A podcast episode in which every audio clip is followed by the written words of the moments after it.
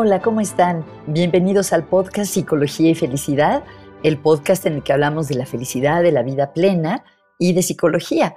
Y hoy tenemos una invitada súper especial em, con quien la conversación me ha hecho cuestionarme muchas cosas de la propia eh, psicología. Se trata de Gisela Hengel. Ella está formada como terapeuta con muchísimos años de experiencia y eh, también está formada como profesora de meditación, certificada en una metodología que se llama The Work de Byron Katie y también es especialista en, eh, pues no sé llamarle una filosofía de lo no dual.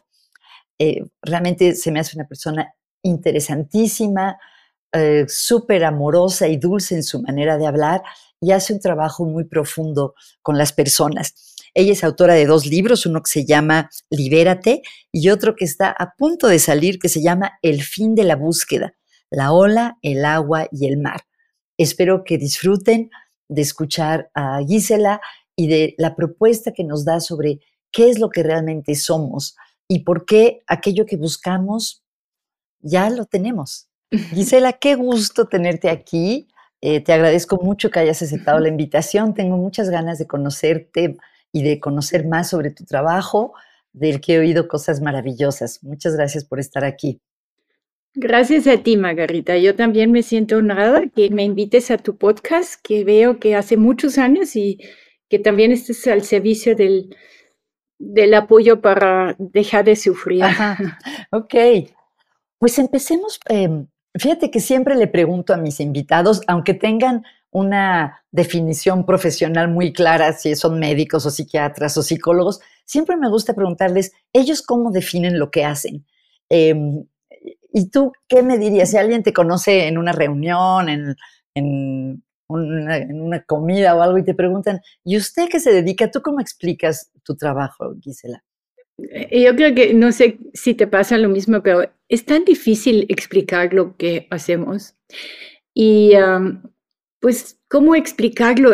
Algo que no podemos explicar, pero, pero pues todo es como, como el, dicen el Tao, ¿no? El Tao que se habla ya no es el Tao, pero esa presencia, esa presencia, todo lo que ahorita puedo compartir y ofrecer a personas cuando estamos en una experiencia de contracción o de estrés, ansiedad, sufrimiento, donde queremos que las cosas fueran diferentes de lo que son, y queremos que las cosas cambien y no aceptamos las cosas como son. Entonces mi trabajo es apoyar a través de una forma de cuestionar lo que piensas en relación a esta situación. Ah, cuestionamos las creencias que te impiden aceptar lo que es como es. Ese es mi trabajo. Entonces, es, ah, o hago preguntas para liberar las emociones que en su momento se contraen y impiden que fluimos.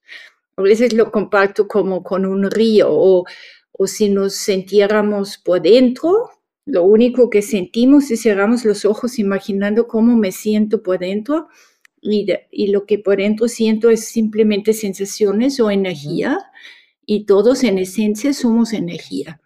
Pero cuando nos identificamos con lo que pensamos o sentimos o, o situaciones que no aceptamos, nos contraemos y nos separamos de ese flujo de energía.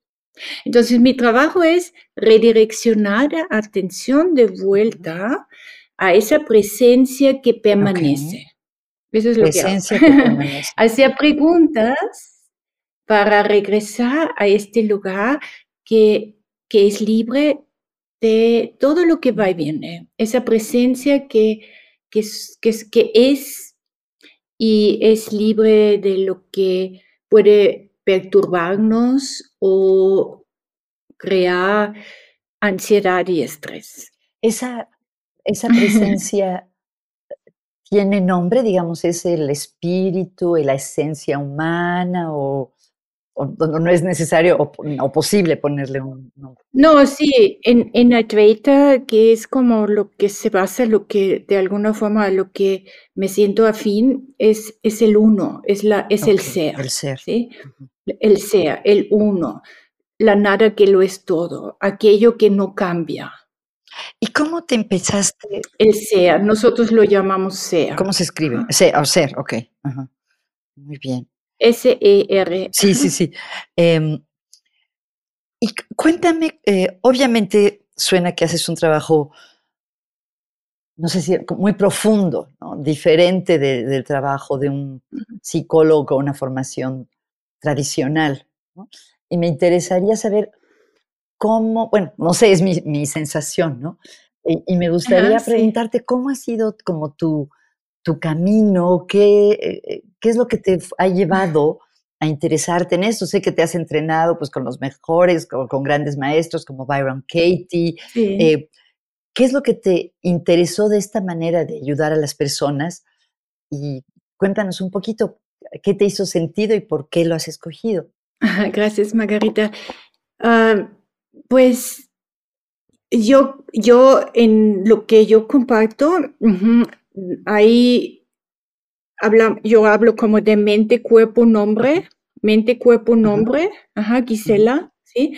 Hazte cuenta en la metáfora, de hecho, quiero decir que estoy a punto de, mi libro está ya en imprenta, se llama El fin de la búsqueda, ajá, y está saliendo en la editorial Porúa, es mi segundo Ay, pues qué bueno que lo mencionas porque obviamente te iba a preguntar de tus libros. De una vez cuéntanos del primero también para que lo tengamos presente.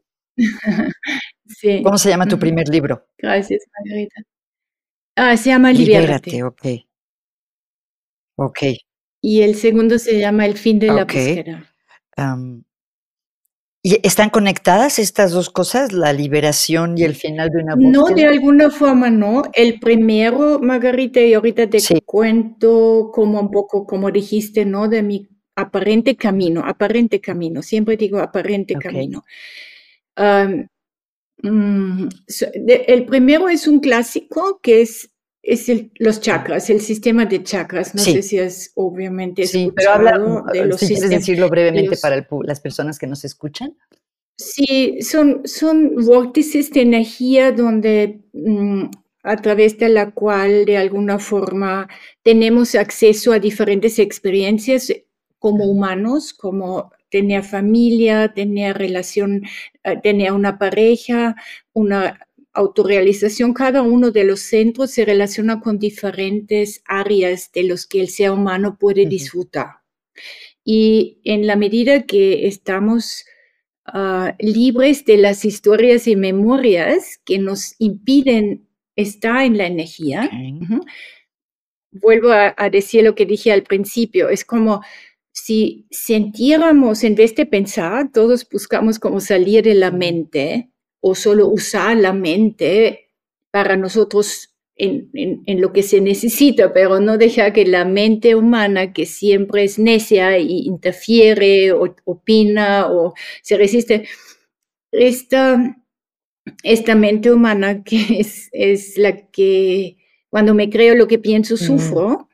Y, y eh, como humanos tenemos muchas historias y historias son memorias que nos desconectan de la energía. Hazte cuenta, si es un río de luz que fluye y de repente digo, ¡Ah! mi marido me fue infiel y de repente viene una, una ramita en, el, en la orilla del, del río y me agarro del, del o, me atorro en, el, en, la, en la rama de la orilla del río y me identifico con la historia y la memoria del divorcio, que los hombres son infieles o cualquier historia que tenemos, esas memorias me desconectan de que la, la vida me sostiene y, yo fluyo, me, me, desconecto, me contraigo, ¿sí? Entonces los chakras, entre más abiertos están, entre menos... Uh, historias están obstaculizando que podemos manifestar y liberar en forma continua, más felices estamos. Entonces, de hecho, realmente cuando preguntaste qué hago, lo que más me gusta es seguir creciendo en la habilidad de ser feliz y vivir libre de miedo. Entonces, eso es lo que realmente es apoyar y cada persona que viene a verme es un regalo para mí también, para yo seguir despejando lo que parece sea la causa de mi infelicidad y seguía aprendiendo a fluir y aceptar las cosas como son para ser feliz y amar las cosas como son. Y, y en vez de vivir en una realidad que se basa en miedo, recordar que la realidad es amor. La energía, la energía no conoce el miedo, la energía solo es, ¿cierto? Pero la mente humana se basa en miedo. Y el miedo básico es el miedo a la muerte y el miedo al final. Entonces mi trabajo se consiste en, en desechizar ese hipnosis en el cual estamos, eh, con el cual estamos identificados y, y sentimos una sensación de separación de la energía que es ya libre. Tú me dices si hablo muy rápido. No, interesantísimo. Me quedé pensando cuando dijiste que hablaste del amor, ¿no? Eh, y que también estoy de acuerdo, así lo creo, pero creo que no entendí cuando dijiste que la energía es amor. ¿Por qué la energía es amor? Pues el ser humano conocemos nada más como muy condicionado el amor, ¿sí? Es como, o todos los amores, aunque el amor a los niños, el amor a la pareja, el amor a uno mismo, todos son amores que están condicionados y depositamos como, como humanos, depositamos siempre el amor en algo externo, en una relación o en mi cuerpo o en mi salud o en mi pareja. Eh, vivimos mirando afuera. Y ese es un amor que está condicionado, es un amor condicionado. Si tú me quieres, yo te quiero. Si tú no eres lo que yo espero que fueras, ya no te quiero tanto. Es un amor condicionado, igual que la paz. Todo lo que vivimos a través de la mente humana es condicionado. Y somos ese mente, cuerpo, personaje o somos las que nos damos cuenta de esto. Y, y tengo otra metáfora, y desde lo que si nos percibimos por dentro y decimos, en vez de pensar, digo, mi, e, escucho por dentro las sensaciones y la energía, en lo que es y lo que somos no hay condiciones. En la energía no hay condiciones. Las cosas solo son. Y en lo que solo es, y, tú lo sabes, cuando las cosas solo son, estamos aquí. Y cuando estamos en esa energía conectados con lo que nosotros llamamos el sea, hay un bienestar. Estoy, ahí es, es, el, es, es lo incondicional es, lo que es, es, es libre, es, mm, es un amor que... Y eso es lo que somos en esencia, ese amor es indescriptible, no se puede tocar, ni entender, ni ver. A su vez está en todo lo que vemos y tocamos y sentimos. Pero en, en mi experiencia como terapeuta, Margarita, ah, apenas los últimos años se me despejó algo que no puedo decir que fue, pero como que, y es como las metáforas que uso es cuando Gisela estaba viviendo el fallecimiento de su padre o el divorcio, me encerré en mis creencias y me convertí en, me contraí en lo que creía que fuera. Y es como cuando te pierdes en una nube, pero somos la nube o somos el cielo en el cual esa nube aparece. ¿Quiénes somos? Entonces, ¿quiénes somos? ¿Lo que creemos que somos o somos algo que no es creado?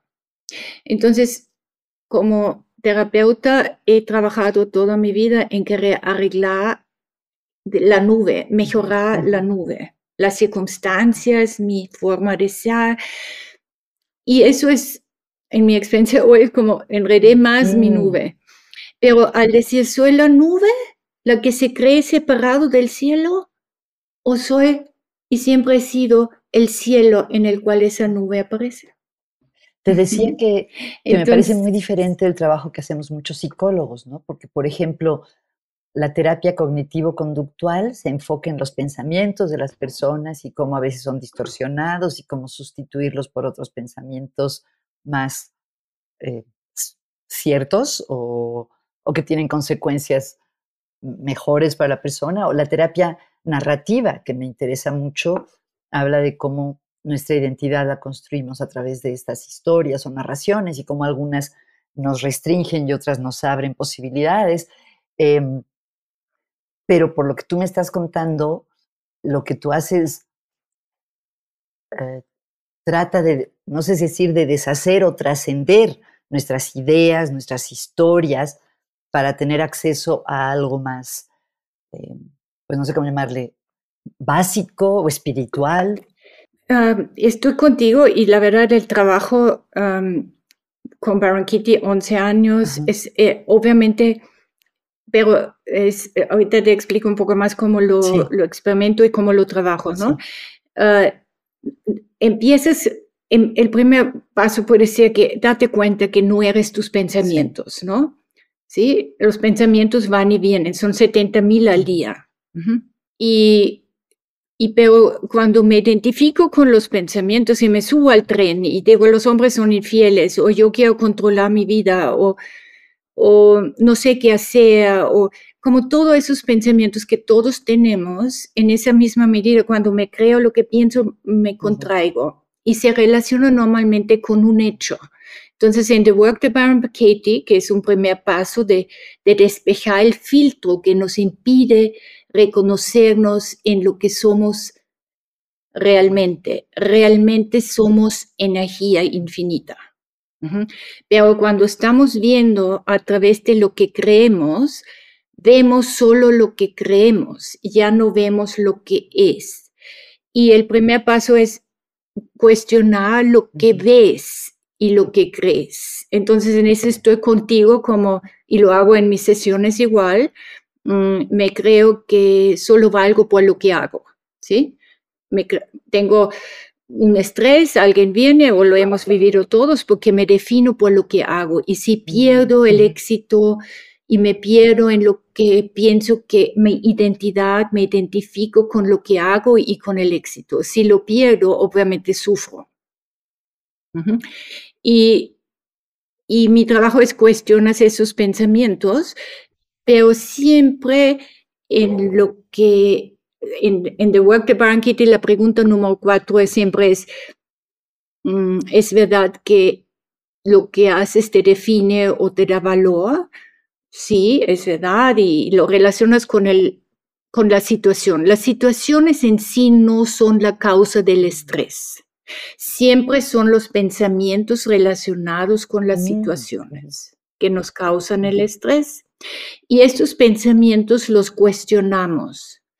Y una vez que los cuestionamos y decimos, ok, el marido lo caché con alguien más y los hombres son infieles. Y entonces cuestionas todo lo que produce esa creencia. Y luego la cuarta pregunta con Byron Katie in the Work es, ¿quién serías, ya que lo limpiaste, lo que produce, créanos un pensamiento que produce mucho estrés? y mucha ansiedad y mucho sufrimiento y mucho dolor y me convierto en la nube y obviamente pierdo de vista que nunca he sido la nube, siempre hemos sido el cielo. pero, pero nos veremos pensando que somos lo que pensamos. Entonces, en los últimos años se me reveló que, que hemos perdido de vista el fondo. Pero en, Así llegó poco a poco con Baron Kitty, porque la cuarta pregunta siempre es, ¿quién sería sin el pensamiento que los hombres son infieles o yo me defino con mi, trabajo? Y ahí entras en un silencio que viene después de la pregunta, ¿quién o qué sería sin el pensamiento que mi marido ha sido infiel? ¿O quién sería sin identificarme con la idea que solo valgo por lo que hago? y después de quién o qué sería sin lo que creo, entras en un silencio. Y ahí algo pasa mágico, Margarita. It's a shift, shift from the cloud to the sky. Es un cambio de, de lo que creo que soy a lo que siempre he sido. Y eso es, wow, es un descanso para el personaje que sufre pensando que solo somos eso. Y entonces como terapeuta toda la vida he tratado de, he trabajado en la mente y en cambiar la mente, cambiar el significado, porque sabemos que todo sufrimiento está en el significado que le damos. Pero en el trabajo que hoy hago, poco a poco deshaciendo esa construcción del mente, cuerpo, ego, llego a lo que es el cielo, que es libre de todo significado. Y eso incluye todo, la nada que lo es todo. Y ahí es una gran liberación, y eso no quiere decir que no funcionamos en la vida, sino funciono libre de pensar que eso es lo único que soy. Y eso es como, si me dices, Gisela, no me gusta nada lo que dices, si realmente estoy conectado con la energía que es libre, soy, no lo tomo tan personal lo que tú piensas de mí. Tienes todo el derecho de pensar en mí lo que tú quieres y todo el mundo. Eh, la sensación de tomarnos todo a pecho mágicamente desaparece. Y eso nos lleva a vivir, obviamente, en mi experiencia, cada vez más ligero, porque no puedo controlar lo que va a pasar en mi vida. Si mi madre mañana muere o mis... no, no podemos controlar lo que va a pasar o lo que está pasando. Pero en la medida que reconocemos que nada de lo que realmente va y viene es lo que somos, vivimos una, un bienestar que es libre de lo que está pasando. Las circunstancias y cómo respondemos, ni, ni, ni cómo respondemos, está en nuestras manos. Pero reconocer que, que no somos, no somos lo que creemos, que somos algo que no es creado, esto es, en mi experiencia veo milagros todos los días. ¿Qué sucede una vez que la persona experimenta esta, no sé si se llama liberación conexión o realización, ¿qué tipo de cosas ves? Un descanso, un descanso, un descanso en la verdad. Vivimos en Maya, vivimos en lo ilusorio, y lo ilusorio es la causa del sufrimiento del humano, de sentirse separado de la fuente, separado de Dios si quieres, o yo lo llamo energía, o lo llamo en la metáfora de la el cielo, me, identifico con la nube, pierdo de vista que soy el cielo. Estamos muy identificados con lo temporal. Toda nuestra energía está invertido. Estamos, invertimos todo el tiempo en lo temporal y perdemos de vista lo eterno. Y en mi libro describo varios metáforos que no son míos, que son de muchos maestros, grandes maestros, pero en mi libro los pongo para que comparto un poco a mi manera, lo que no soy la que lo inventó, es simplemente no tengo que volver a inventar la rueda, solo comparto ciertas metáforas para, para recordar que no somos la película, somos la pantalla. No somos la nube, somos el cielo. Y eso aligera mucho. Cuando digo veo milagros, porque el milagro es que, que se acaba el dolor, el sufrimiento. Eso es un milagro. Se, cuando nos reconocemos en la verdad, para mí es como, con el tiempo se vuelve ordinario, porque la verdad lo ordinario es lo natural, que somos, que somos maravillosos, seres maravillosos, llenos de luz. Ajá. Pero cuando estamos identificados con lo que pensamos, estamos desconectados. ¿Cómo lo escuchas? Increíble. Em, estoy tratando de estar abierta a entender y no tratar inmediatamente como de clasificar, porque de repente pienso, esto me suena un poco budista, ¿no? Lo de no ser la nube siendo el cielo. Sí, sí, sí. Y te iba a preguntar, pero luego pensé, no, pues no se trata de, ponerlo dentro de otro marco de referencia, ¿no? Em, sí, sí. Oye, ¿por qué? Ahorita me hiciste pensar en esto. ¿Por qué nos vamos desconectando? O sea, supongo que un bebé recién nacido está conectado con esta luz o esta energía, ¿no? ¿Cómo nos vamos eh, contrayendo o desconectando? No, la verdad es que nunca somos desconectados. Solo parece. Ah, Ajá. Porque la nube ¿La nube es una nube o la nube nunca ha sido una nube? Porque la, que, la nube aparece y desaparece, ¿cierto? ¿Y a dónde, ah, y qué queda? Si la nube desaparece, ¿qué es lo que queda? Te pregunto. Ah, si la- pues el cielo, ¿no? No sé. El cielo.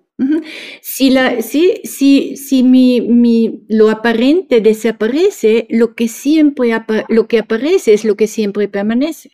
Entonces nunca estamos desconectados, solo parece. Ujú. Y, No, adelante, adelante. No, es solo parece. That's part of the Ok. illusion, es parte de lo ilusorio. ¿Sí? Es maya, estamos hipnotizados en una nube de ideas que nos separan de ser lo que ya somos. Oye, ¿y cómo, Ya somos el cielo. ¿y cómo es la experiencia de la gente? O sea, una vez que siente esta conexión em, con esa luz o esa energía, ¿en tu experiencia es algo que pasa una vez y ya que tienes esa experiencia, todo cambia? ¿O es como ir a una terapia tradicional que tienes una pequeña experiencia en una sesión y otra pequeña en otra? ¿Cómo es esta? No, es lo mismo, es lo mismo, no hay Ah, diferencia. Yo pensaba no, que era una es especie de, de iluminación, a lo mejor, o de una experiencia, no sé cómo llamarle, mística. No, no, la, lo- la única diferencia en mi propia experiencia, porque yo he trabajado Sí. como terapeuta Ajá. tantos años, ¿no? Y entonces yo soy terapeuta y, y, y- pero cuando empecé con, también he sido, me llegó como la energía con imposición de manos, empecé a, cuando medité con Deepak Chopra en 94, empecé a sentir y que todo es energía. Entonces mi, mi camino empezó con meditar y luego percibí la energía y, y dónde estaba la energía de interrumpido y puse mis manos y, y me estudié muchos años el, la, ex- don- don- el flujo de energía, ¿no? Y luego vino Parankiti y, pero es como la terapia tradicional trata de mejorar la Sí. persona, ayudar a la persona. Y hoy yo apoyo a que la persona se da cuenta que no es persona, sino es energía infinita. Sí, es como, eso no quiere decir que dejes de funcionar como me da mucha persona, pero es como, O sea, ajá. ¿cómo nos damos cuenta que somos más que el 90% de lo que hacemos y pensamos en nuestra vida cotidiana? Casi siempre estamos en la energía, Margarita, y tú lo sabes como terapeuta, ¿no? Pero eh, esto es como, digo, siempre, la mayoría del tiempo estamos bien, pero luego estamos, nos subimos a un tren de una memoria al pasado, a un tren de la, a un futuro y, y, y perdemos esa experiencia de la presencia. Entonces, hoy en día, en la medida que cuestiono, ¿es verdad que yo estoy enojado o solo es enojo apareciendo? O ¿Sí me sea, no hacerlo ¿Es parte mi de enojo uno, no verlo es como una parte de uno mismo, sino como algo que sucede. no hacerlo Ajá, personal? ok, Ajá. ok. Cuando digo yo estoy muy enojada o cada vez que digo Gisela es, es bondadosa o Gisela es maldita o cada vez que me defino algo, viene ese pequeño yo que es yo, yo, yo, Ajá. yo, yo, eh, pero es el pequeño yo que se limita a mente, cuerpo, persona. Y ese pequeño yo, cuando lo es, es, es, el- es la causa del sufrimiento, porque, porque sin el yo todo solo es, todo solo es, pero cuando lo hago mío, mi enojo y lo he vivido en mí cada, cada vez que, que tengo ciertos temas que aparecen, en la medida que lo cuestiono, se van borrando y un bienestar que me mantiene en una experiencia de renovación Mm, continua me permite estar cada vez mm, más en paz con, con las cosas como son, libre de la sensación de siempre estamos, cuando lo que hoy experimento en, eh, cuando estoy estresado, estamos todos en una sensación de tener que llegar a algún lugar, sí, ¿no sí. es cierto? Ujú. Siempre pienso que, ay, tengo que hacer mi podcast y luego tengo que hacer, siempre como la que, sensación de, que, de estar en un, en, en un fast Sí. forward, en un tren, ¿no? Como, y indagar me ha llevado a ya no estoy en el tren, estoy aquí.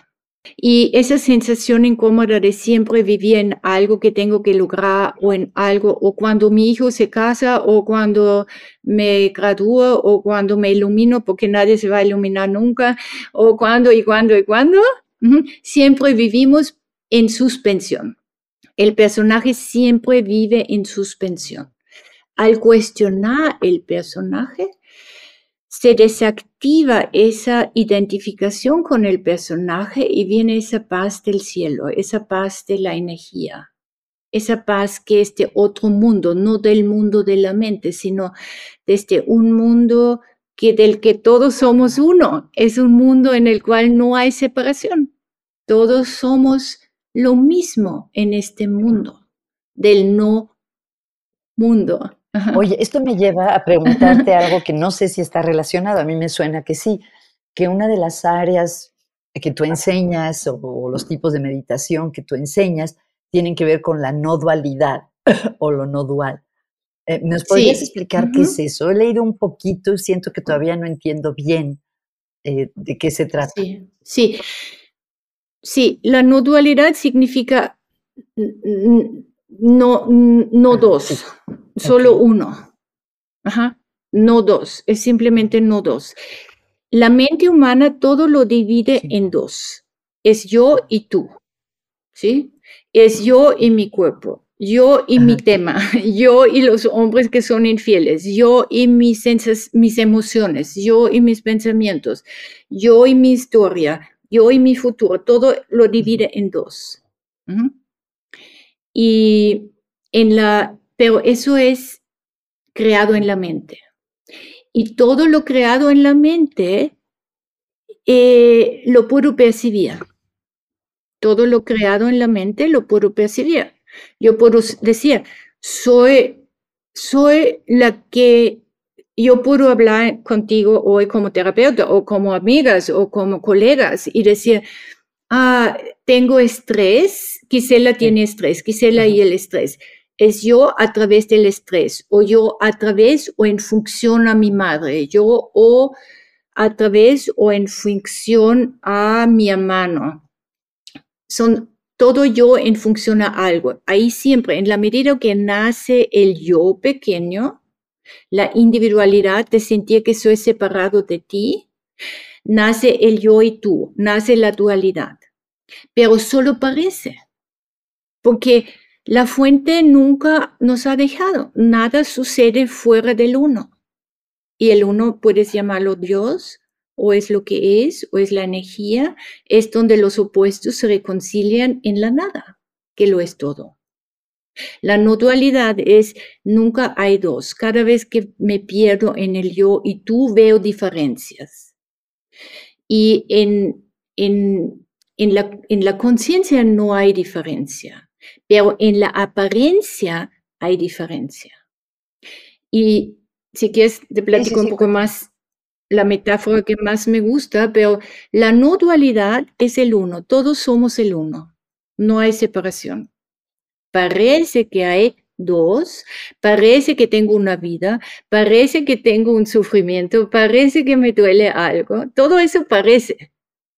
Pero si lo cuestionas, descubres, yo así me, se me reveló, no es algo que pensé, sino al cuestionarlo, de repente dije, todo a lo que pensé que se resiste, no hay quien resiste.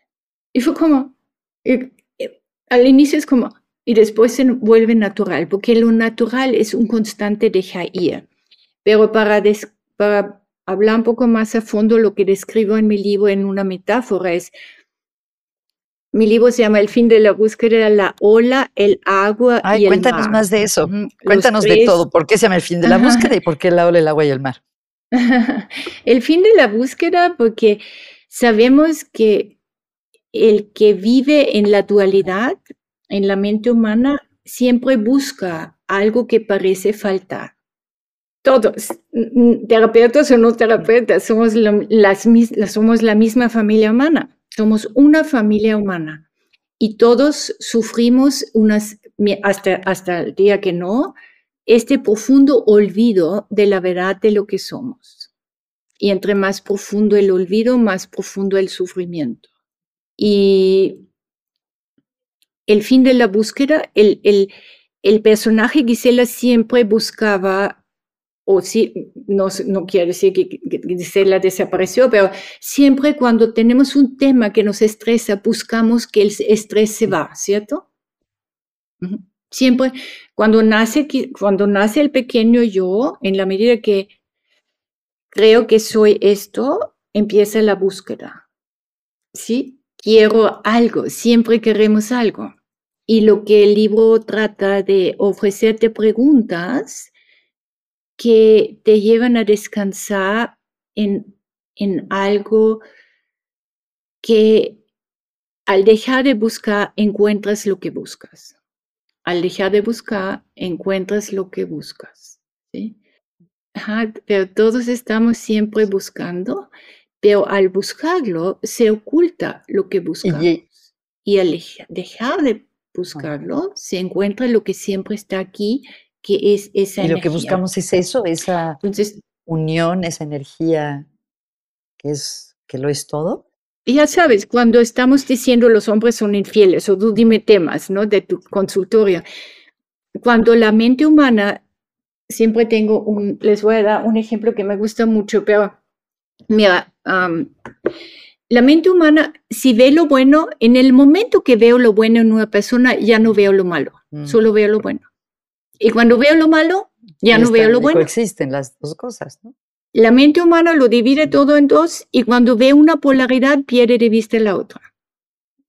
Vivimos en la dualidad y dualidad es una historia, es una, es una ilusión, es maya, no es real. Es solo creado en la mente. Oye, y Perdón, una pregunta provocadora, pero estaba pensando, ¿y por qué la dualidad es una historia y la no dualidad no es una historia? O sea, no, sé, no podríamos decir que la no. También es una historia. También es una historia. Todas las palabras son una historia. Una pregunta. Pero la no dualidad, por lo menos, señala algo que no puede dar a lo que no se puede dar nombre. La, la, no dualidad señala algo que no podemos ver ni entender. Ajá. Pero toda palabra es una historia. Sí. De acuerdo. Oye, algo que obviamente no, no lo he experimentado, no lo he vivido, entonces no lo puedo entender bien, pero algo que me... No, pero no es cierto, lo estás ah, viviendo. Ah, bueno, pero no me doy cuenta tal vez. Creo que sí hay momentos en la vida en los que nos damos cuenta, ¿no? De esta de esta energía, de esta unión, ¿no? Em, y por lo que te oigo pueden ser, no tienen por qué ser excepcionales, pueden ser cotidianos.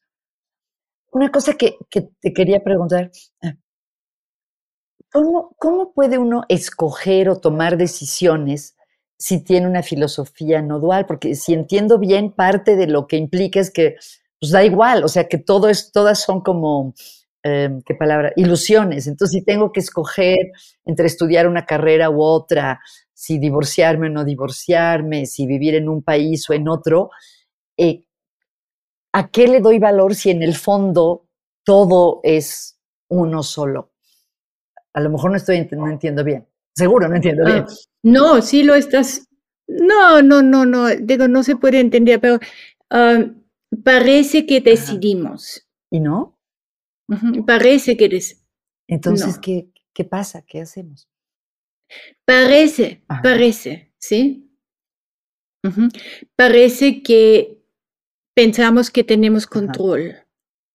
Parece. ¿Sí? Parece. Pero si en mi experiencia al haberlo indagado me doy cuenta que todo sucede. Y luego digo, yo lo mm, decidí. o sea, sucede primero y luego lo interpretamos como una decisión. Tal cual. qué increíble, qué interesante. Cuéntanos más. Ya nos has dicho que acompañas a las personas en estos procesos. Sé también que das clases de meditación, que incluso tienes retiros. Cuéntanos más un poquito para las personas que quieran experimentar lo que tú haces, de qué diferentes maneras pueden acercarse a ti y qué tipo de experiencias pueden buscar. Muchas gracias, Margarita. Bueno, por un lado, los lunes en una meditación. Consulta individual doy cada ah, vez menos, pero sí doy todavía una vez al día, ah, una vez a la semana. Y doy como, como lo que doy es tres veces al año, cada tres meses clases donde la gente puede aprender a identificar sus pensamientos que le causan sufrimiento. Porque el siempre están los pensamientos relacionados con hechos que nos causan los, el sufrimiento. Y doy tres, tres veces al año, cada vez tres meses. Ahorita es nuevo, pero uno relacionado con la abundancia, otro relacionado con la pareja, otro relacionado con no poder poner límites. Entonces yo me encuentro mucho, me encuentro con las personas, eh, con los temas, ¿no? ¿Cuáles son los temas que te perturban? Y ahí tengo muy claro los pasos para desenredar la nube, para que la nube vuelva a despejarse el cielo, para que se despeje nuevamente la energía en la cual encontramos lo que buscamos. Parece que encontramos lo que buscamos, aunque nunca lo hemos pedido. Oye, ¿y estos cursos son en línea o la gente va donde tú estás? Esto es en línea. Margarita, qué bueno que me preguntas. Ves que me, me fue. es que son en línea. Los, estos siempre son los martes de siete y media a nueve. Es una hora y media a la semana durante 12 semanas, tres meses. Y la verdad, para mí, es un antes y después de saber cómo cuestionar lo que crees y cómo experimentar este lugar que no es creado. Y lo hacemos en diferentes temas. Y de ahí hacemos ahorita un retiro de cinco días de nada más hacer preguntas y liberar historias y memorias que nos perturban. Todo es para aliviar el estrés y suavizar el sufrimiento y reconocer que lo que es y lo que somos es libre. Pero no es tan fácil, es como encontrarnos donde cada uno se encuentra y son cinco días y hacemos uno en febrero y otro parece en octubre. ¿Cómo puede la gente encontrar información de este retiro y de tus cursos, Gisela? Ah, en la página web que es um, giselahengel.com. Vamos a poner la liga.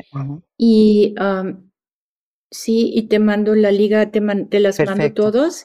Y el teléfono de mi oficina es 55 43 38 23 95. También estás en Instagram, ¿no? Y gracias por preguntar. Sí, también estoy en Instagram. No tengo muchos seguidores, no creas, pero es Gisela Hengel. Gisela Hengel, tal cual. Instagram, Gisela Hengel. Y tengo un canal de YouTube también ahí, pero no creas que son, es, ahí sí tengo información de los retiros y de los cursos. Pero sobre todo, en la medida que reconoces lo que ya eres, hay un profundo descanso.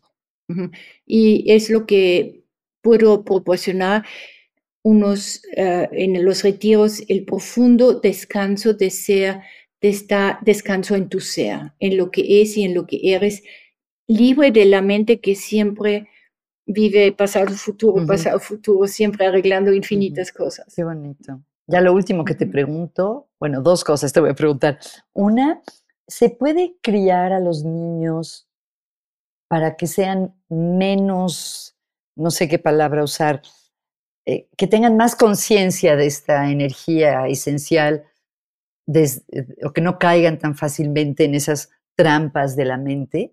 Sí, yo creo que la mejor enseñanza es la no enseñanza y no mm. educarlos, sino simplemente sea tú mismo, ¿no? Pero el, el, trabajo de los padres que yo he vivido, yo he visto 15 mil personas individual, estoy seguro que tú también, he dado como 600 o más talleres y lo que he visto en, en yo como hermana, quiero ayudar a mi hermano o yo no soy mamá, pero yo he visto que los papás siempre buscan ser aprobados por los niños y, y luego les cuesta trabajo poner límites y, y, mamás y papás que están conectados y libres de buscar algo en ellos y, y dejan ser, los dejan ser, sea y, y, obviamente con ese cuidado, pero sin educarlos, yo creo que es lo que todos quisiéramos, que nos dejan ser, pero alguien que ya sabe cómo ser lo que somos,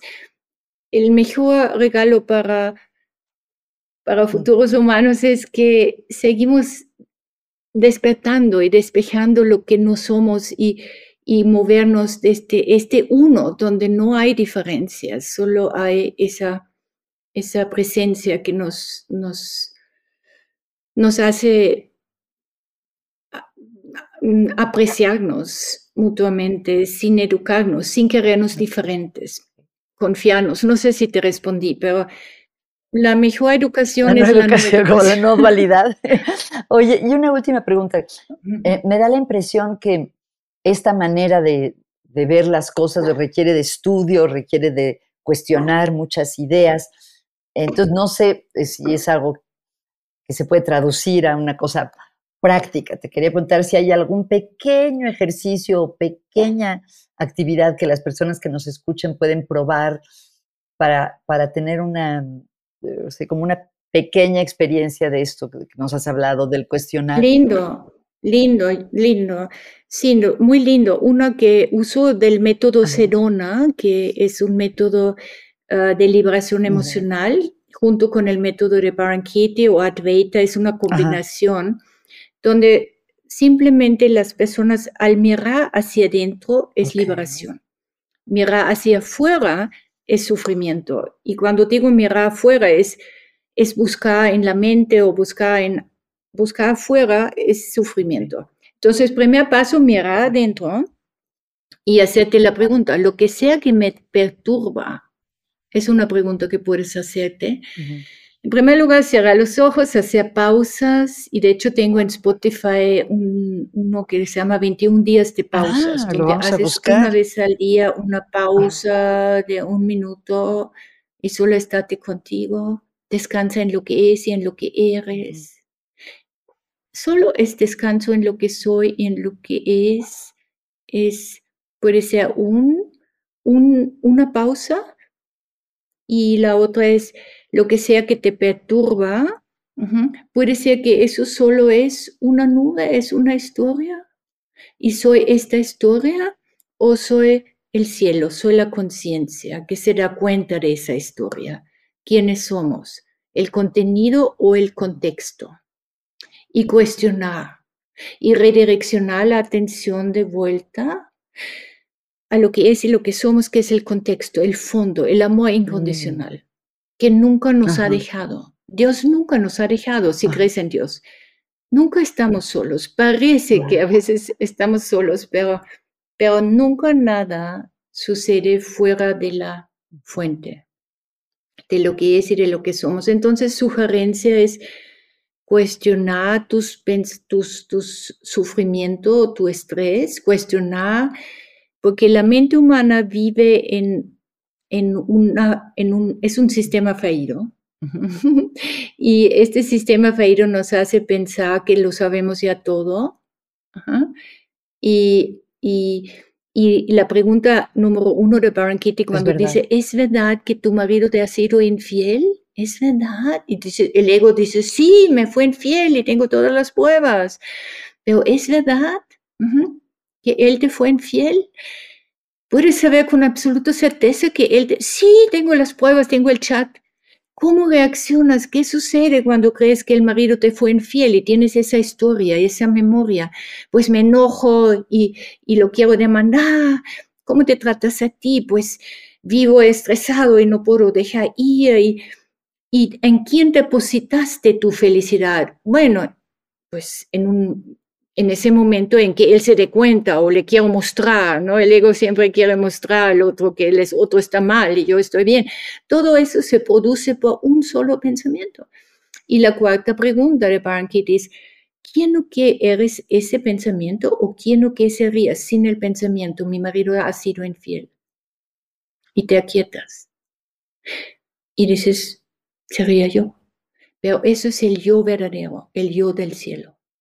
Y luego le das la vuelta, dices, él me fue infiel. No, yo me soy infiel cuando deposito en él todo mi bienestar.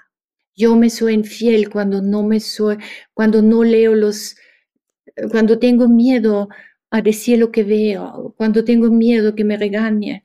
Todo eso es una cosa que pueden hacer, cuestionar, identificar sus creencias, cuestionarlos, darles la, darles la vuelta y, y regresar al cielo. Que regresar no me gusta decir regresar, reconocer que ya eres lo que buscas. Oye, que siempre estás. Vuélvenos a decir cuándo sale tu libro, muy pronto, ¿verdad? Ay, gracias. Margarita, no me dijiste nada mucho tú, pero gracias. de eso se trata, tú, eres, la invitada. Bueno, mi libro, sí, ah, bueno, mi libro está ya en Púa Print y creo que en una semana. Ay, qué bueno, muy bien. ¿Y tu retiro más próximo va a ser en febrero de este año? Es el 25 de febrero en Tepoztlán, en el Hotel La Buena Ay, es precioso ese lugar. Que tiene un, sí, y tiene un lugar Ah, especial que se llama el Pueblito de la Paz. Me gusta mucho porque una cosa es el hotel, pero tiene una parte donde estamos recluidos, ¿cómo se dice? Separados. separados. Separados del hotel y se llama el Pueblito, el pueblito de la Paz. Entonces ahí del 25 de febrero al 1 de marzo. Pues te agradezco muchísimo, muchísimo tu paciencia, tu sensibilidad mm. al explicar esto que es tan difícil de explicar y me, dejaste con muchas ganas de experimentarlo, tanto de leerlo como de tener alguna experiencia para realmente vivirlo. Te agradezco muchísimo. Muchas, gracias. a ti, Isa. Me hace muy feliz. A mí también, a mí también. Muchas gracias.